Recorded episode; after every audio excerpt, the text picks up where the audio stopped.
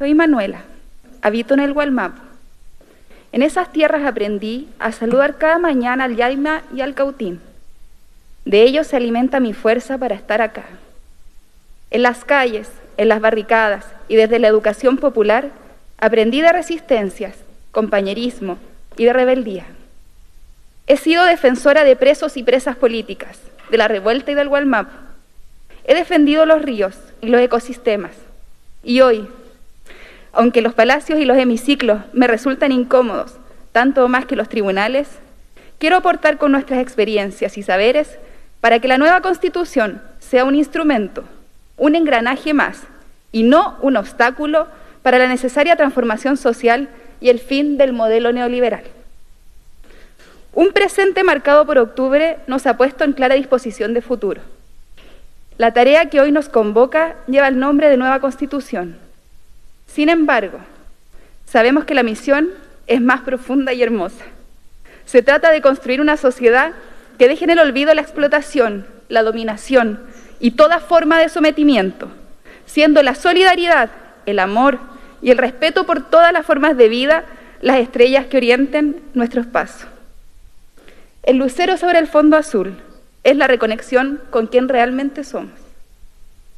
La labor presente traduce un, antiguo sentir, una permanente demanda histórica, una histórica deuda, y hoy la recogimos como resultado de una larga historia de luchas que ningún discurso oficial ha pronunciado ni reconocido. Pues la dictadura cívico-militar no terminó gracias a un lápiz, y esta nueva constitución no ha sido aparida por un acuerdo de trasnoche porque el presente se ha comenzado a abrir gracias a la persistente voluntad emancipatoria que ha mantenido nuestros pueblos, a las luchas feministas y a la lucidez de la juventud que fracturó la inercia cotidiana y que nos, nos recordó que de tiempo en tiempo hay que saber saltarnos torniquetes. La sociedad que hoy comenzamos a trazar tiene la oportunidad de comprender al ser humano desde esta dimensión histórico-social, así como también desde su relación con la naturaleza. Se encuentra desafiada a escuchar y recoger con respeto la vivencia que habita en cada ser y en cada comunidad. Aprender de aquella ancestral sabiduría basada en el movimiento y sonido de las placas tectónicas, en el pulso del magma que dibuja los paisajes que habitamos, en el ciclo del agua y la vida que genera su paso. Hoy queremos pronunciar democracia sin tener que responder a tutelas ni intereses particulares, pues el futuro se levanta sobre un verdadero nunca más Nunca más abusos, nunca más segregación, nunca más ciudadanas de segunda clase sin privilegios y sin honor. Debemos consagrar entonces, de modo inalienable, el derecho humano al agua, a la vivienda, a la educación, a la salud, al trabajo y a las pensiones dignas. Necesitamos consagrar los derechos de la naturaleza y terminar con el principio de acumulación sin límites que ha conducido al extractivismo. El concepto de propiedad habrá de enmarcarse en el contexto de su función social, ecológica y comunitaria. Rompamos la falsa idea de que somos autosuficientes, pues lo cierto es que todas las personas, en algún momento de nuestras vidas, dependemos del cuidado de otras. Por lo tanto, necesitamos avanzar decididamente hacia el reconocimiento del trabajo reproductivo y la consagración del derecho al cuidado. Hoy podemos construir un sistema político en que cada representante porte un mandato sujeto de evaluación y con carácter de revocabilidad. Desde el norte, otros pueblos nos enseñan que hay que mandar obedeciendo. Será entonces mucho más desafiante el porvenir de las futuras generaciones para que hagan de la exigibilidad un camino permanente para el ejercicio pleno de lo que aquí será dibujado.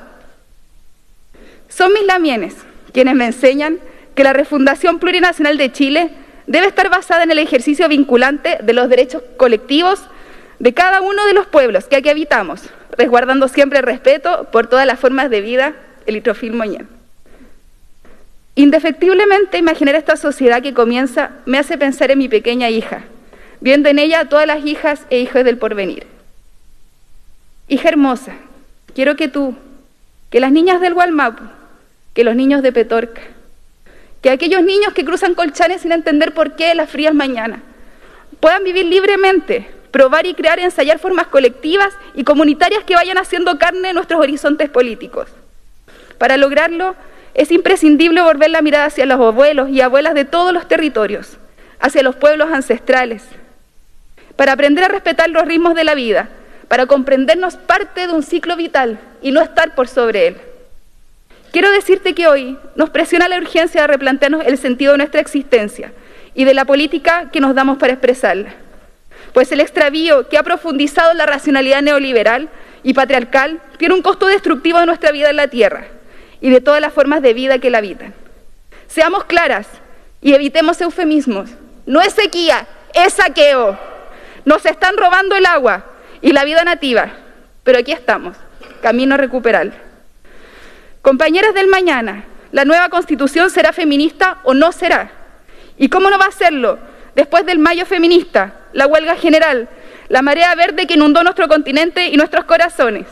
Somos históricas y vamos por más. La historia nos demuestra que es necesario que, fuera de estas puertas de estos palacios y del Congreso, hay que seguir la lucha para que la institucionalidad no expropie ni monopolice nuestras luchas, nuestra capacidad de liberación colectiva y el construir una nueva sociedad. No basta una nueva constitución, un gobierno ni tampoco un Estado. Seguimos en lucha, seguimos de pie. En la selva del norte se dice que la libertad es como la mañana. Hay quienes esperan dormidos a que llegue, pero hay quienes se desvelan y caminan la noche para alcanzarla. Somos las adictas al insomnio que la historia desespera. Alma mía, Ligüen, niñas del presente y del futuro, pariremos un nuevo horizonte en que el coraje y el dolor se transformarán en decisión organizada, siempre de pie, con la esperanza firme, con la ternura intacta, porque sabemos que nunca es más oscuro que cuando va a amanecer.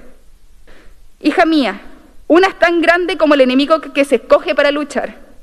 Crezcamos como semillas de nativo que resiste al monocultivo forestal. Y que nos escuchen fuerte los patrones de la miseria, los dueños de las grandes mineras del norte, los Mate, los Angelini. No descansaremos, no nos callarán nunca más. Nuestra única solución, la revolución. Y la revolución.